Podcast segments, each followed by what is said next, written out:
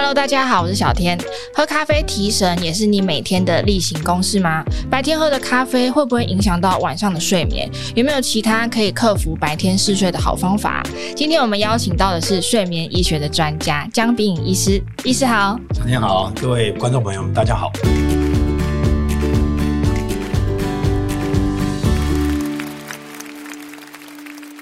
医师，很多上班族早上刚到公司会先来一杯咖啡，想说醒醒脑。那中午吃完饭之后又有点想要睡觉，下午再来一杯咖啡，就接着好开会嘛。哎、嗯，到底一天我们可以喝几杯咖啡来提神呢、啊？哦，其实哦，如果一早醒来呀、啊，这时候基本上应该是精神饱满才对。那这时候如果一早起来就喝咖啡，嗯、可能会把在睡眠当中蓄积的能量很早就用完。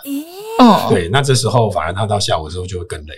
可是早上没有喝咖啡，就觉得好像大脑没有开机，这是怎么回事？嗯，好，这个其实就要探讨，是不是他在昨天晚上的睡眠是不是有一些状况，哦，导致他没有办法醒来的时候精神饱满。了解，所以其实是你晚上的睡眠出问题，你才会在一大早的时候觉得昏昏欲睡。不然正常的状况应该是你一大早精神是最好的时候。其实你根本不需要透过咖啡来提神醒脑。因为人的生理时钟它其实是有两个驱力在运作，一个就是日出而作，日落而息。嗯嗯嗯，好，这个叫做昼夜节律的变化。那第二个是要做生理时钟的平衡。也就是说，睡越久越容易醒，醒越久越容易想睡。嗯，那睡睡醒之后的这个身体的状态，应该是精神最好的时候。嗯，那这时候其实不应该要一早就喝咖啡。那为什么会说喝咖啡反而把这个能量消耗掉啊？啊、呃，因为咖啡呢，它其实是我们叫做腺苷酸的呃 antagonist，就是所谓拮抗物质。那我们知道，人体的细胞的能量，它其实是叫 ATP，ATP 是一个腺苷酸加上三个磷酸，嗯，那每释放出一个磷酸，就会释放一份能量。那如果说这个咖啡呢，它其实是把这个腺苷酸阻断掉，让它不会接受到我们的大脑的受气，这时候人就不会累，就不会想睡觉。但是能量已经消耗光了，所以我可以理解成咖啡确实有这个醒脑的作用，但是同时它带来的副作用可能会让你提早把能量消耗掉。对，没错。那下午的时候就可以来一杯咖啡了吧？对，如果说早上精神还不错的时候，尽量不要喝咖啡。一般来讲，我们会建议然后在上床前的六到八小时之前喝咖啡，就不要太晚就对了。对，太晚的话，因为咖啡的代谢还没有完成，所以有可能会影响到晚上的睡眠。比如说你十一点睡觉，那你就是下午五点以后不要再喝。对，那一天通常我们喝几杯咖啡是不会影响到睡眠？大部分是建议一杯大概两百五十毫升，所以这个量也要注意。对，那比如说像咖啡因的含量呢，我们有需要注意吗？像美式啊、拿铁，他们可能咖啡因的含量不一样。对，其实像 espresso 的咖啡因含量是最高的。那如果说是拿铁的咖啡因含量相对会比较少一点。对，所以可以自己拿捏一下。刚刚我们讲到时间，其实是算喝咖啡的一个禁忌嘛，就是你不要太晚喝，这样才不会影响到晚上的睡眠。那还有没有其他？比如说不能跟什么样的呃保健品，或是不要跟什么样的药物一起喝。如果说以这个药物来讲，那因为有些药物。尤其是心脏方面的药物，它其实会刺激交感神经，有某某些方面，那甚至啊支气管扩张剂，就是治疗咳嗽或气喘的药物，吃了这类的药，又喝了咖啡，其实人的心悸的状况，甚至手抖状况会越来越严重。那像保健食品嘞，配个鱼油啊，B 群，oh. 这会不会有问题？OK，嗯，这方面基本上研究比较少，但是可能看起来好像没有特别。明显的影响，所以保健食品上面的影响比较少，但是药物的部分就要注意一下，比如说那种呃气喘用药或者是心脏相关的用药，就不要一起服用这样子。刚刚医师有讲到，有些状况是你喝咖啡会心悸，会肠胃不舒服，所以我们有一些人的提神方式，他可能是喝比较浓的茶，或者是他就是吞 B 群。那医师认为怎么样子的提神方式其实会比较好？基本上，不管是咖啡还是茶，哈，嗯，他们摄取的都是咖啡因。B 群的话是不一样的内容了，因为 B 群它其实是一种辅酶，在我们身体细胞运作的时候，在某些步骤可能会需要用到这一类辅酶，因为光是 B 群就二十几种，B one、B two、B six、B twelve 很多。我们通常知道的就是那种综合 B 群胶囊。对对对，那这这种状况其实啊、呃，基本上提神的效果其实也是见仁见智的，就好像譬如说身体是缺乏 B 六。那我去补充它，当然就会有帮助。嗯，但是我今天身体并没有缺乏维他命 B 六，补充它的时候，其实它最后就排泄掉。就还是要看你缺什么再补什么。对。那我有听过一个说法，就是 B 群也不能太晚吃，是真的吗？嗯，因为感觉好像吃 B 群会让那个精神比较好。那如果你是白天嗜睡的困扰的话，你 B 群就要在白天吃。OK，其实呃 B 群的这个作用啊，它是在我们大脑神经合成呃不同的神经传导物质的时候，在不同的步骤都会用到。哦，刚刚讲到 B 群二三十种，可能某一种的 B 维他命 B 都在某一个步骤都会呃需要用到。对，那所以如果说以大部分的这种啊、呃、一般的这种概念来讲的话，啊、呃、晚上晚餐之后最好是不要吃 B 群。哦，对，这样的话就比较能够避免掉说在这么复杂的机制里面可能会影响到他晚上的睡眠。所以比较适合的时间应该算是呃晚餐前，就至少白天的时候。对。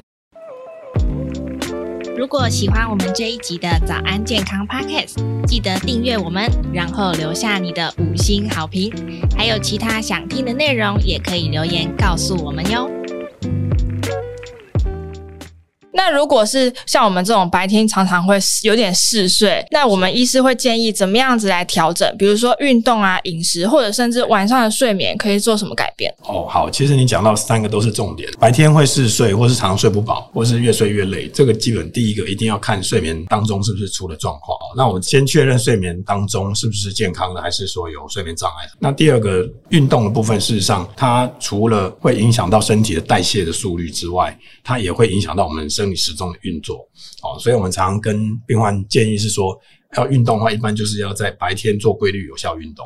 哦，入夜之后最好都不要运动。怎么样的运动都可以吗？啊、呃，最好是能够有流汗会喘的运动，有氧是最有效的。对，这样才能够达到所谓的有效运动。对，所以有的人晚上跑去慢跑，就有可能会影响到晚上的睡眠。对，非常有可能。那再来的话，饮食上面可以做什么样的改变？OK，饮食方面一般来讲，入夜之后，好，包含晚餐甚至宵夜啊，其实一般都会建议不要吃大餐。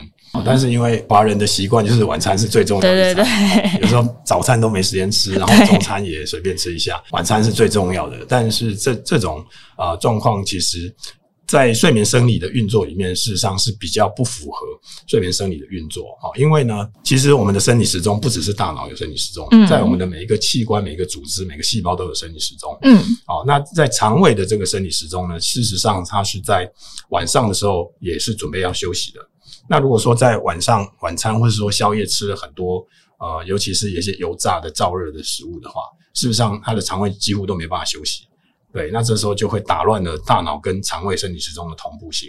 所以这个晚餐不要吃太好，除了分量之外，像是糖分、油脂也是需要减量的，是吗？对，最好是这样子，因为糖糖分基本上吃了之后，会让我们胰岛素会突然窜高。对，那如果说长期有这种情形的话，比较会容易产生就是所谓胰岛素阻抗的问题。了解，所以晚上的饮食还是尽量以清淡，然后少糖少油为主。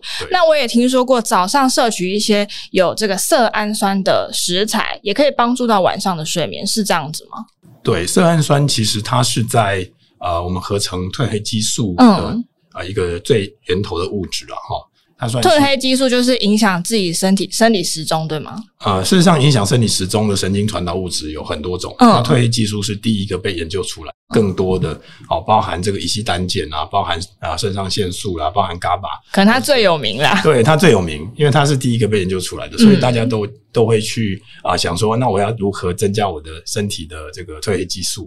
那你刚刚提到色氨酸就是合成褪黑激素的第一步，嗯，那后面就有很多的步骤可以让这个色氨酸变成褪黑激素。所以早上吃这类的食材是真的有帮助。